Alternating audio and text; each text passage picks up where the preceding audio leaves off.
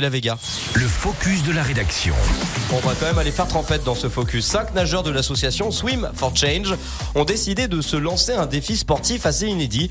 Ils prévoient d'ailleurs un, ultime stam- un ultime stage d'entraînement ce week-end à Tonon. On vous en parle dans ce focus de la rédaction.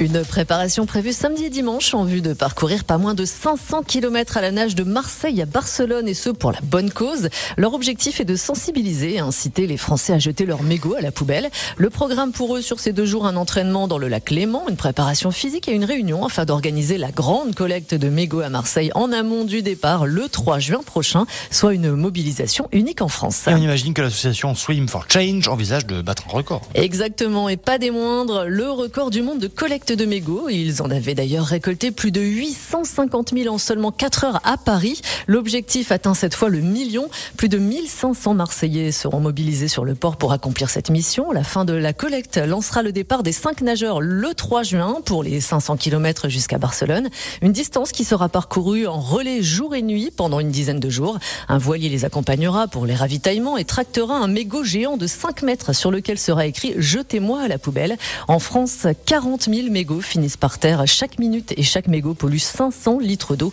Le mégot est ainsi le premier déchet plastique dans les océans. Merci d'en avoir parlé, Émilie Bellet. Il est 7h19 sur Radio Mont Blanc.